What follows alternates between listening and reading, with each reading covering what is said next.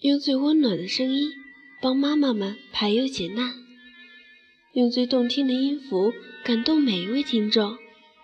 各位朋友，大家好，欢迎收听妈妈 FM，更懂生活，更懂爱。我是小喵。今天小喵给大家分享的是一篇流苏的文章，名字叫做《没有你，我哪里都不去》。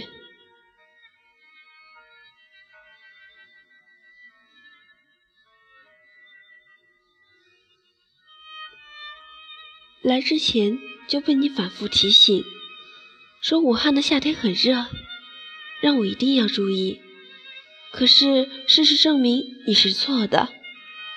武汉的天气如伦敦的天气一样多变，前一秒还是大阴天，下一刻就可以热起来。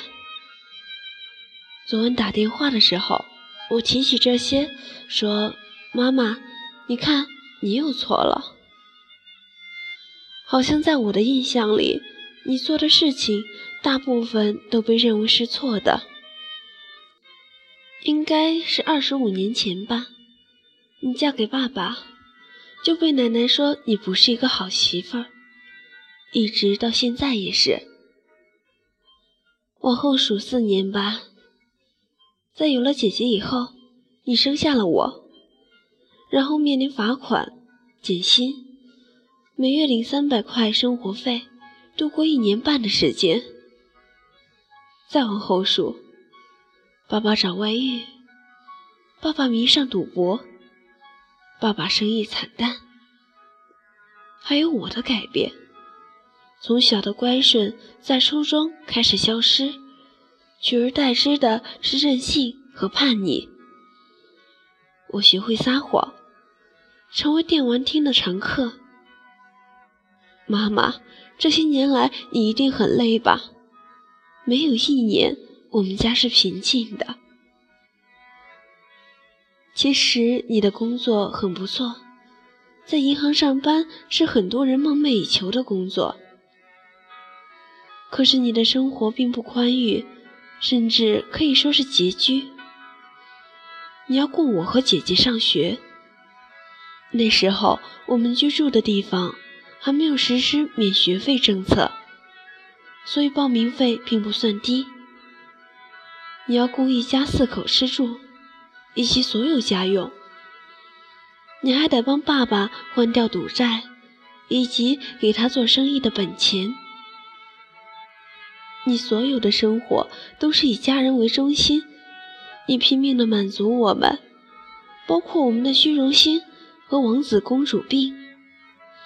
你偶尔会想起自己，会给自己添置新鞋、新衣服，却总是被我和姐姐耻笑，说：“你买那么多衣服、鞋子干嘛？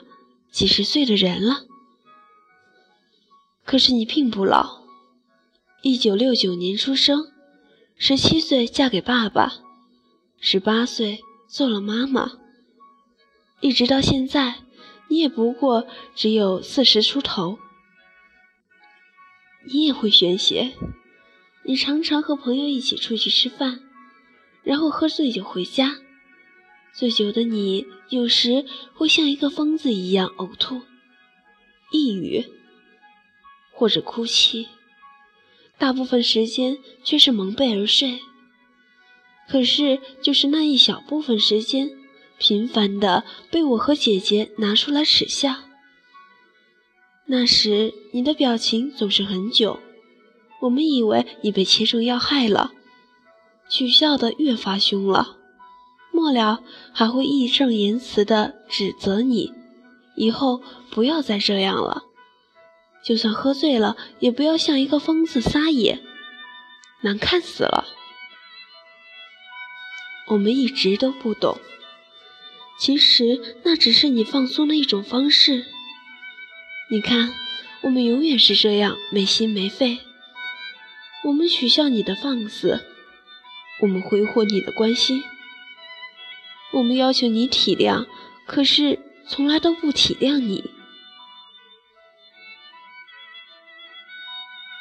我还记得三年前的那个夏天。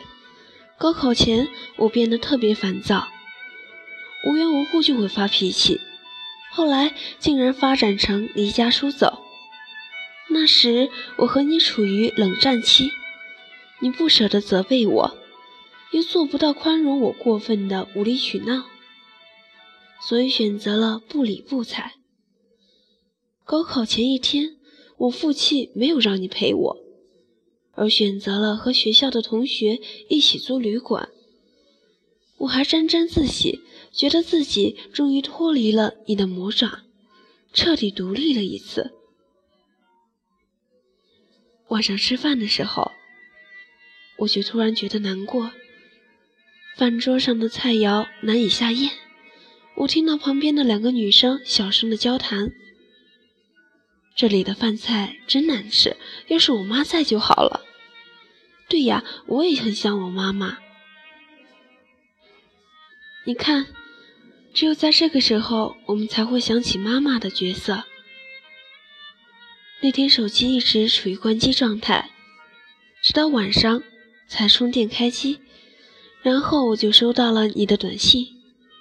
你说：“你放心，妈哪里也不去。”你一直都不擅长表达感情，你所有的关心和担心，还有爱心，都是靠行动表明。只是妈妈，请原谅我，每次都把它当做理所当然。窗户外又下雨了，淅淅沥沥的，像是眼泪。去年年底，爸爸离开了你，离开了这个家。我和姐姐都不知道在这之前发生了什么，或许是你们吵架了，或许什么也没有。可是这又有什么关系呢？反正奶奶和我偏袒的一定是爸爸。所以你什么都不解释。可是妈妈，你为什么不让我知道你的情绪呢？我已经长大了，我的肩膀够宽，可以借给你靠一靠；我的肚子够大，可以装下你的心里话。还有，我的脚也很大，你走的很艰难的路，可以让我替你完成。妈妈，停一停，好不好？妈妈，睡一睡，好不好？妈妈，哭一哭，好不好？你放心，没有你，我哪里都不去。